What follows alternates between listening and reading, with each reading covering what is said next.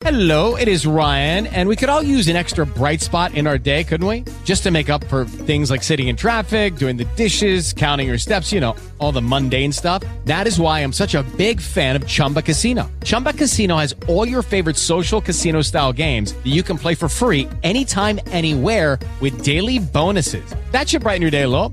Actually, a lot. So sign up now at chumbacasino.com. That's chumbacasino.com. No purchase necessary. Group. Void were prohibited by law. See terms and conditions. 18 plus. Hey guys, it is Ryan. I'm not sure if you know this about me, but I'm a bit of a fun fanatic when I can. I like to work, but I like fun too. It's a thing. And now the truth is out there. I can tell you about my favorite place to have fun. Chumba Casino. They have hundreds of social casino style games to choose from with new games released each week. You can play for free anytime, anywhere and each day brings a new chance to collect daily bonuses. So join me in the fun. Sign up now at ChumbaCasino.com. No purchase necessary. VGW Group. Void were prohibited by law. See terms and conditions. 18 plus. Esse aqui é o Future of Money e aqui a gente fala sobre as mais diversas frentes de inovação ligadas aos meios de pagamento e o mercado de capitais. E hoje a gente vai falar com o Percival Jatobá, que é vice-presidente de inovação e soluções da Visa do Brasil.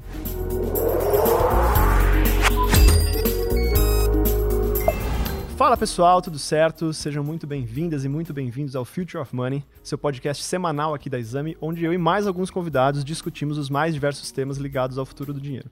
Você provavelmente já me conhece, meu nome é Nicolas Sack, eu sou o head host aqui do Future of Money e hoje eu tenho o prazer de receber aqui comigo o vice-presidente de Soluções e Inovação de Pagamentos da Visa do Brasil, Percival Jatobá que está há mais de 30 anos na indústria de meios eletrônicos de pagamento e se, se, juntou à Visa em 1996, Visa do Brasil.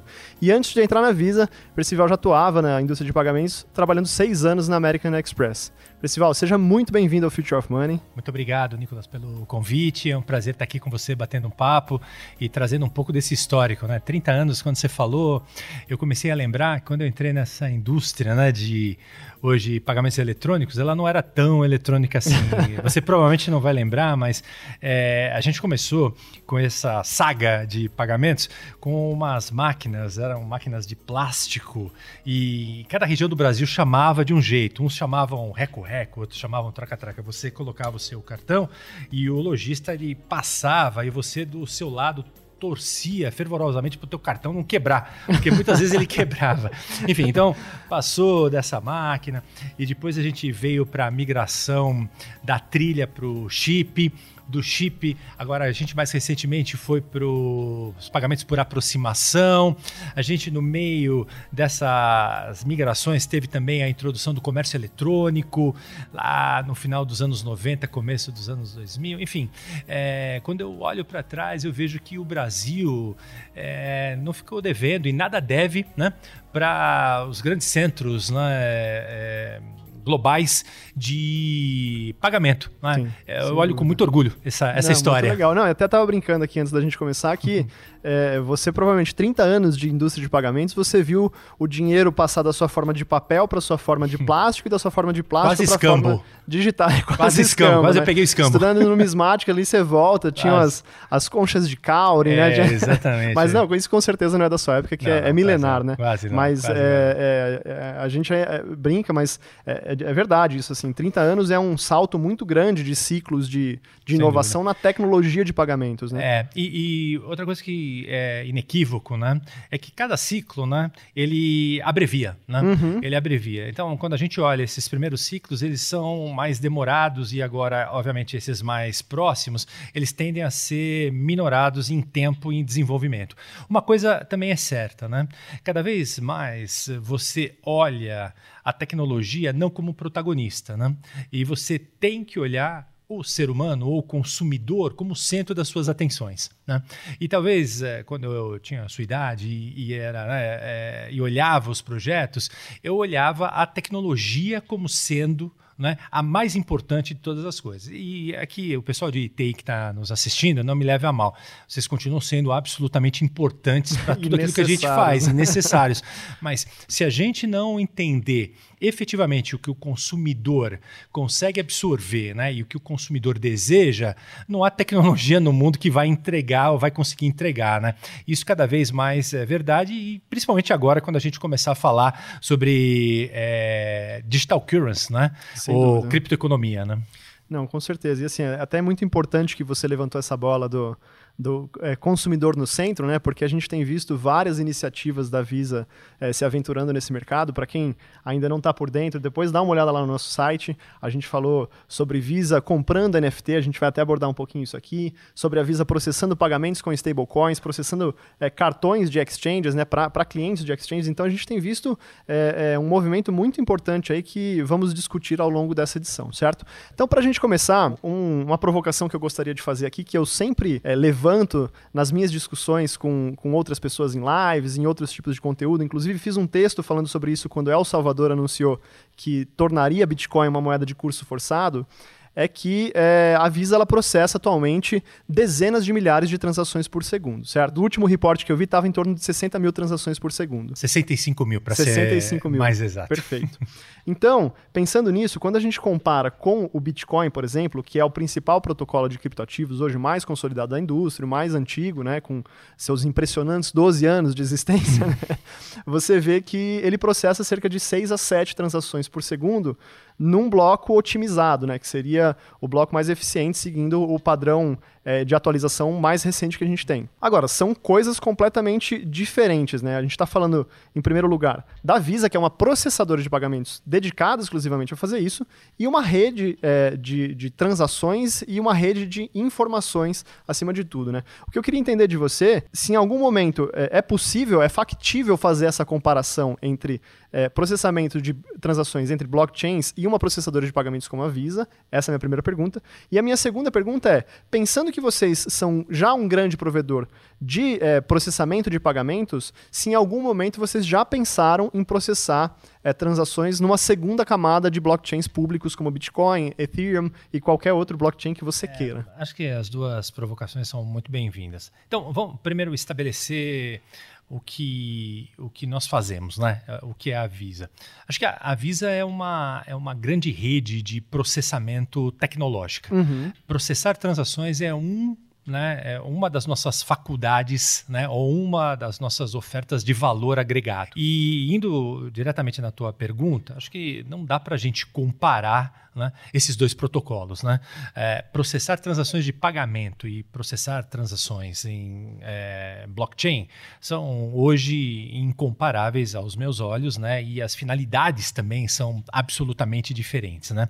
Por isso que é, quando nós começamos a olhar é, a possibilidade de juntar esses dois universos, né, de moedas fiduciárias e moedas digitais, nos pareceu algo bastante interessante, porque você, através né, da, da, da ponte que se criou dentro do sistema VisaNet, né, com o advento, não, não de uma Bitcoin, mas de uma stablecoin, no caso a USDC, você consegue facultar aos consumidores e aos vendedores o que há de melhor, né? Pelo uhum. menos no presente momento. Eu não estou falando que há, o que é o que há de melhor para sempre, mas no presente momento você consegue dar é, é, o conceito do, do, do, da segurança de uma stablecoin, em relação a ela estar tá, é, lastreada com uma moeda fiduciária e né, a possibilidade de você processar né, dezenas de milhares ou centenas de milhares de transações. Então, acho que esse foi o nosso primeiro pensamento ao trazer né, para a nossa, nossa tesouraria e para a nossa rede de processamento.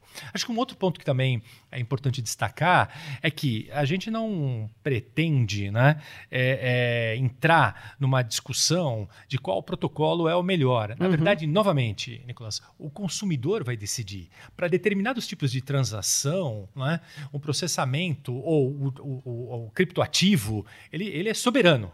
É? E, e, tanto isso é verdade que a gente construiu uma rede de processamento baseada em blockchain para transações transfronteiriças e para esse tipo de solução a gente batizou como é, com o nome de B2B Connect. São transações, né, novamente, cross-border para empresas. Né? Uhum. A gente já trouxe essa solução para o Brasil, a gente está num processo de comercialização. É inequívoco achar que a gente conseguiria fazer de outra forma, porque tem todo um conceito de smart contract, etc. e tal. Agora, é, para transações aonde você vai num varejo, aonde você vai no e-commerce, nos pareceu também interessante manter o tipo de processamento que gera 65 mil transações por segundo. Ou seja, para cada tipo de segmento, para cada tipo de consumidor, para cada tipo de utilidade, você deveria ter um tipo de solução. Né? É, por sinal, a gente nem chama mais de produto, né? Produto parece que ficou no passado, né? Enfim, então acho que, é, novamente, quando você olha corretamente qual é, é, a solução que você tem que entregar para o seu consumidor, não importa se é um consumidor é, pessoa física ou pessoa jurídica, a experiência mostra que você tem uma qualidade ou você tem uma assertividade maior na sua entrega. Acho que eu responderia Não, dessa forma. Legal, muito boa, muito boa resposta. Eu até ia pedir para você dar uma palhinha sobre o que é o VisaNet, porque provavelmente a gente tem Boa. parte da nossa audiência que não, não conhece. Uma excelente. é, a gente acaba é, criando né, essas natural, verdades. né? É verdade. Na verdade, a VisaNet é a grande rede de processamento global da Visa. É essa que a gente está se referindo que faz 65 mil transações é, por segundo. Ou seja, nós conectamos mais de 15 mil instituições financeiras ou de pagamento no mundo. Nós conectamos essas instituições né, para que elas possam, por exemplo, né, nós estamos aqui nesse estúdio é, muito legal,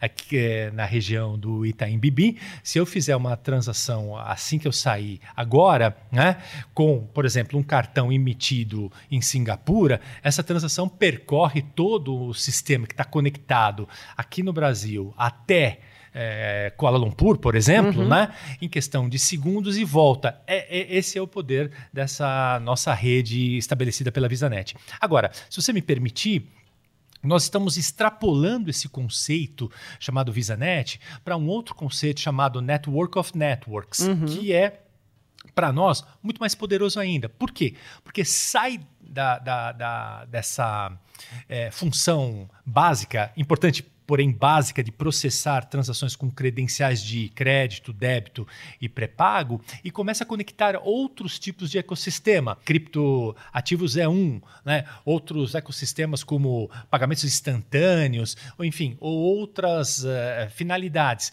De tal forma que, na medida em que você soma esforços com outros ecossistemas, ou com outras plataformas, ou com outras redes de processamento que não necessariamente são da Visa, você consegue mais rapidamente endereçar eh, soluções né, eh, eh, com, com finalidades que você hoje, talvez, se fosse desenvolver do zero, dev- demoraria muito mais tempo, teria um investimento muito maior e que talvez o resultado não fosse tão assim excelente. Então, eh, terminando aqui, minha última nota musical é: a gente vive numa sociedade ou num mundo absolutamente colaboracionista. Quanto mais você fizer parcerias, quanto mais você desenvolver esse conceito de network of networks, acho que a gente consegue chegar mais rápido no resultado. A Visa é uma rede para todos. Né? É, essa, inclusive, é, é o, é o grande mote da nossa nova campanha, inclusive de marketing. Né? Então a gente está disposto a, a abarcar e abraçar outras redes também. Né?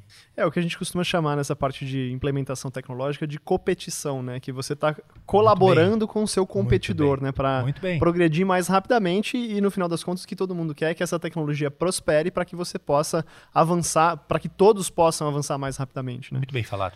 Perfeito. E aí, por que, que eu perguntei especificamente dessa questão de comparar é, é, o Bitcoin em termos de é, transações por segundo com a Visa?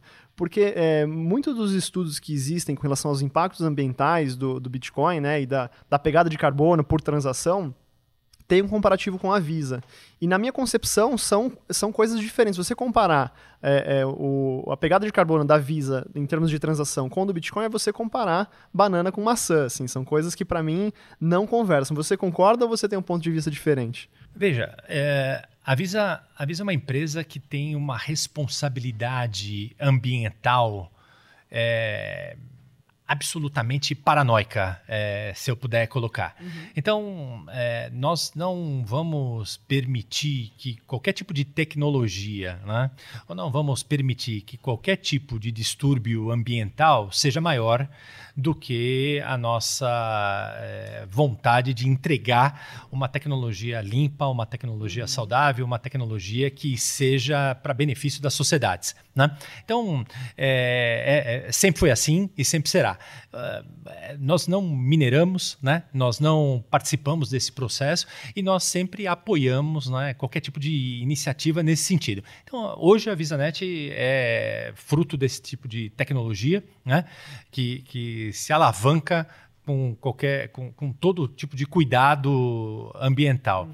É, e eu vejo também, é, como um leitor que sou, e você também é, que eu sei, né, os, os esforços nesse sentido também na criptoeconomia. Eu acho que a gente está caminhando, mas, mas aí eu não tenho tanta propriedade para falar. Do ponto de vista da Visa, quero deixar muito claro para quem está nos assistindo que é inequívoco que a gente vai continuar trabalhando nesse sentido.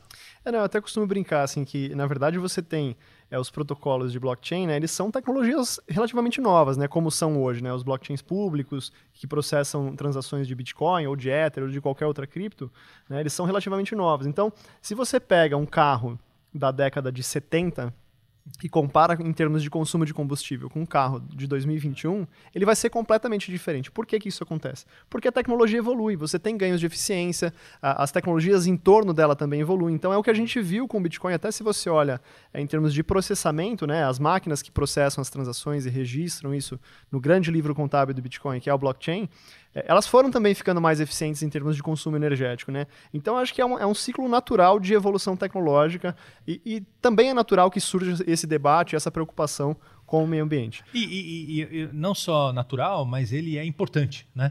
Na medida em que a gente discute, a gente vai aprendendo novas formas de evoluir. Se não houver essa discussão, ela provavelmente não não não, não, não há progresso, né? É, uhum. não, não, se sustenta, ela não não, não, não se valida. Uhum. Perfeito.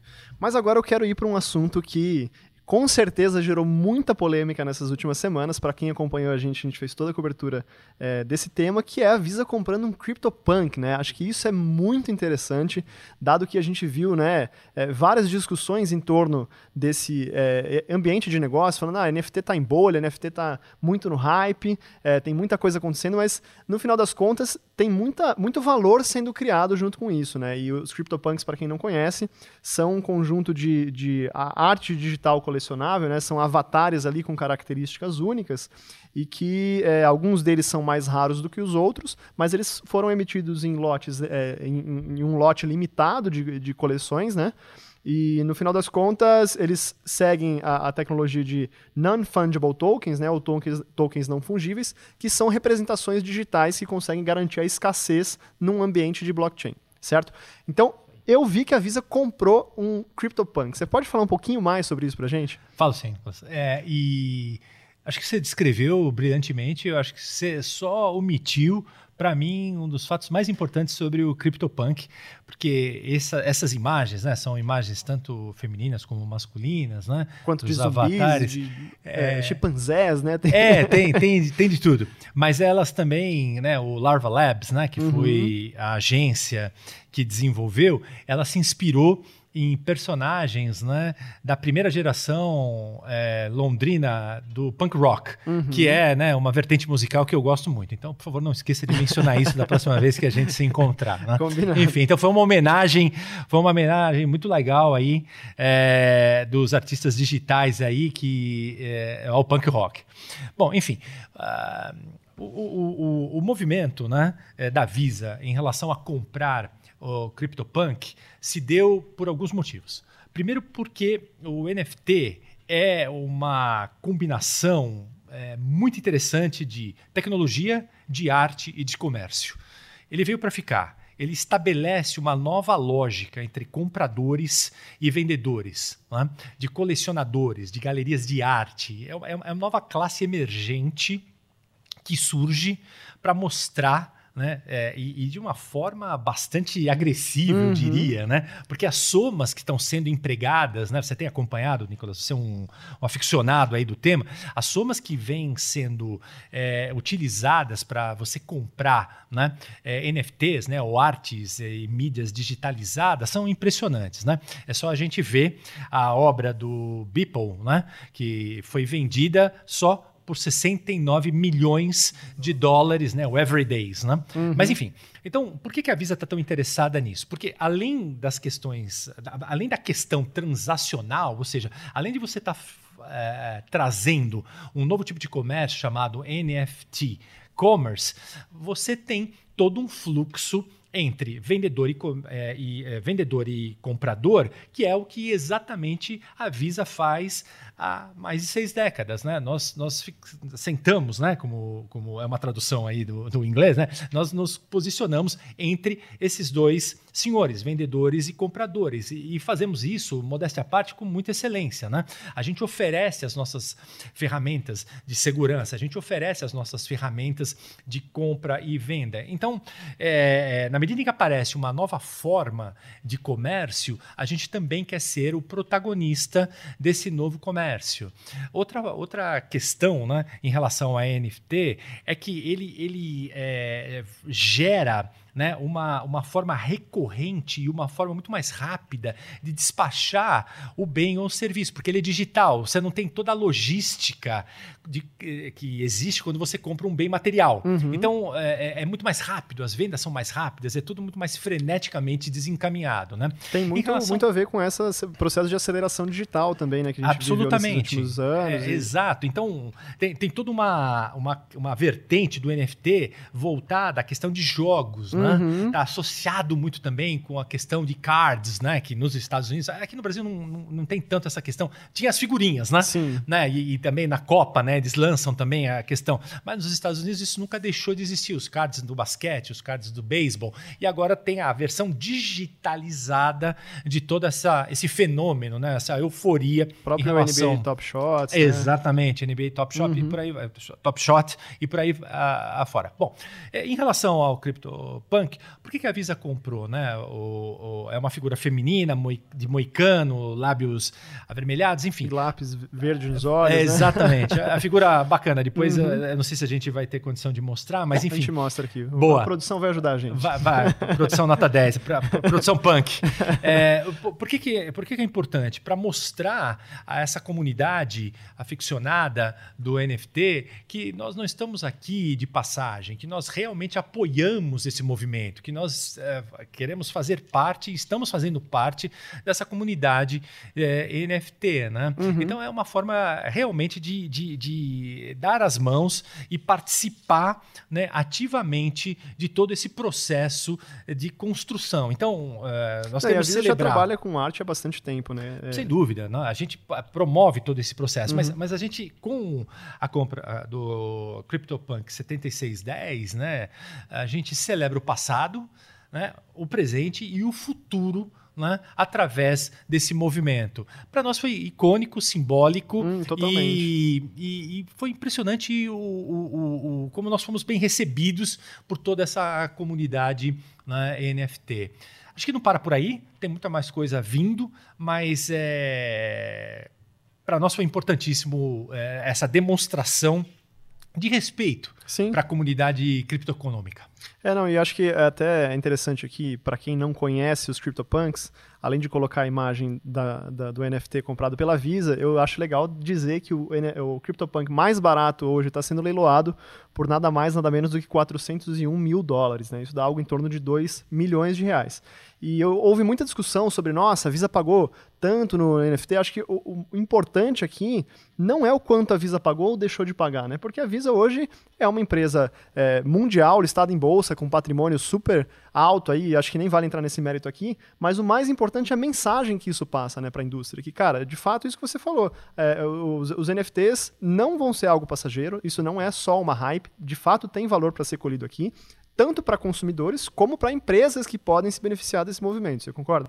Absolutamente. E tem um outro caráter também que a Visa está sempre é, apoiando, que são um, os pequenos negócios, né? Os, os pequenos varejos, né?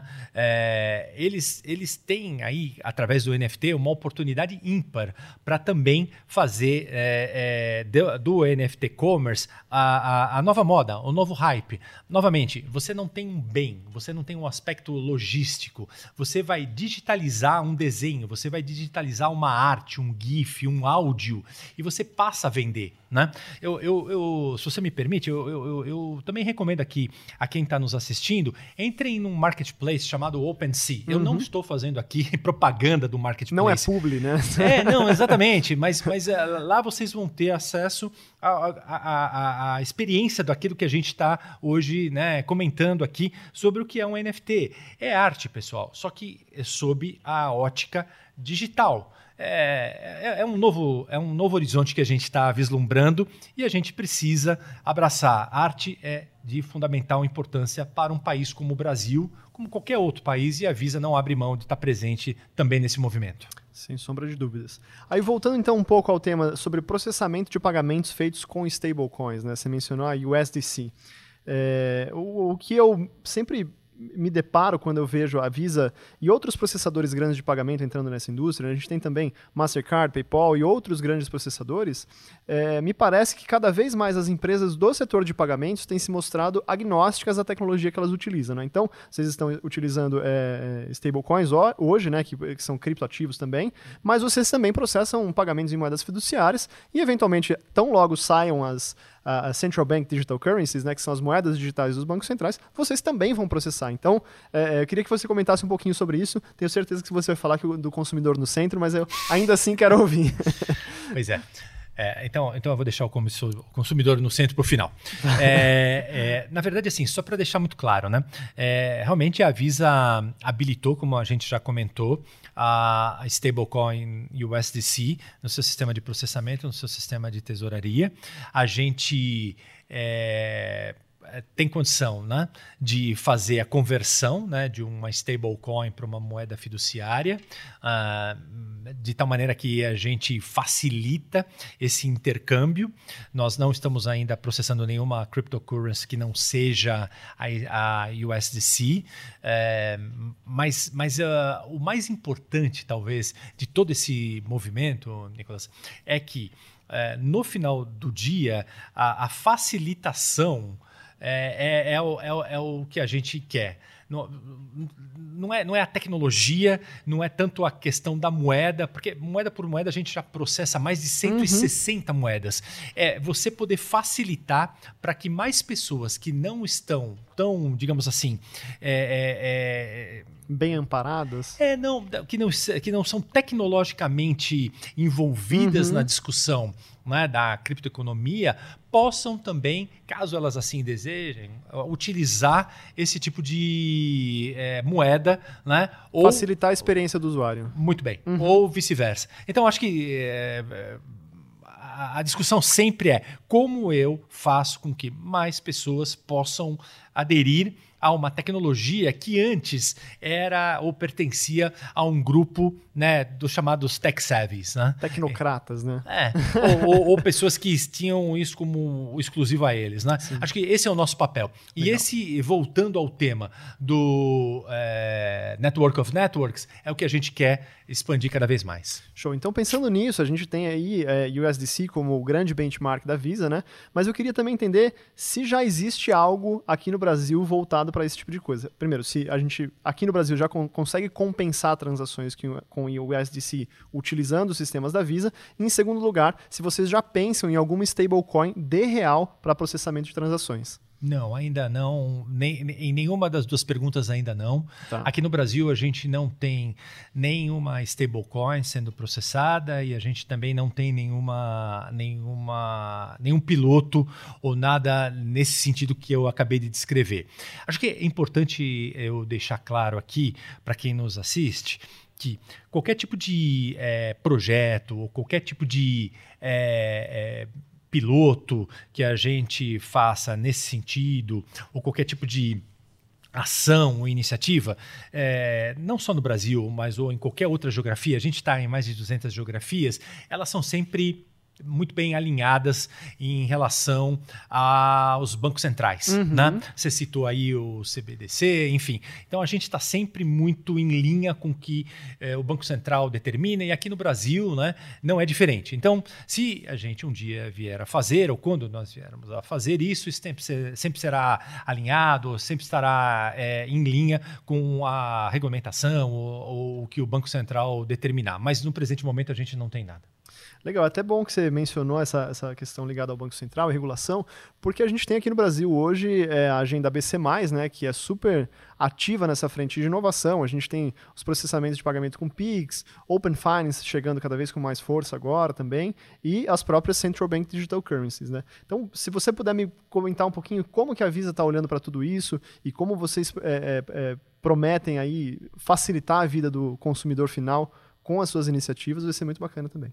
Bacana. Eu acho que é, toda e qualquer iniciativa que facilite é, a vida do consumidor final, que gere uma alternativa para que ele possa resolver as suas necessidades do ponto de vista de pagamentos, de transferência, de novas oportunidades de negócio, seja para pequenos consumidores, médios consumidores, grandes varejistas e também para o consumidor uh, final, é sempre bem vista né, pela Visa. Uhum. Né, e a gente sempre vai apoiar a competição né, e a concorrência. Isso, isso é inequívoco da nossa parte. Do nosso lado, a gente sempre vai trabalhar para oferecer as melhores soluções e é para isso que a gente é, acorda e vai dormir todo dia, Nicolas. Sem dúvida. E aí, para fechar minha última pergunta, a gente teve aí um último reporte feito pela Visa dizendo que ela já processou mais de um bilhão de dólares em pagamentos com criptoativos, né? seja com cartões de exchange ou qualquer outro formato. Eu queria entender se hoje já existe algo nessa direção também aqui no Brasil, com os cartões da Alter, da Zero Bank ou qualquer outro é, é, provedor aí que vocês tenham contato.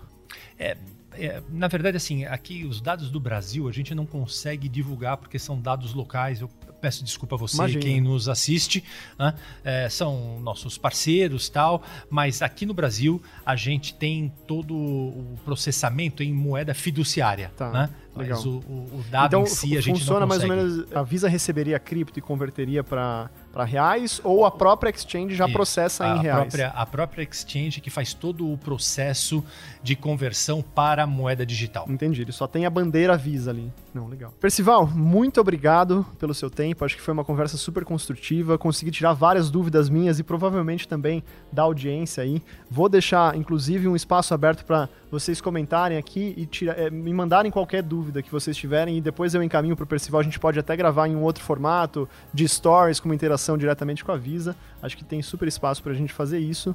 É, queria saber se você tem alguma consideração final antes da gente encerrar. Não, eu, eu só tenho a agradecer. Eu acho que o, as tuas perguntas, o teu roteiro, como sempre, você está sempre muito bem preparado aí. As tuas provocações são sempre provocações aí do bem. E foi um, foi um grande prazer passar esses minutos aí contigo. Show de bola. Pessoal, queria agradecer também ao tempo de vocês. Acompanhe o Future of Money nas redes sociais. Siga a gente também no Instagram, TikTok, Twitter e todas as outras frentes que a gente atua. Acompanhe também o site do Future of Money, que a gente posta conteúdos recorrentemente lá. E a gente se fala de novo na semana que vem. Um abraço. Até lá.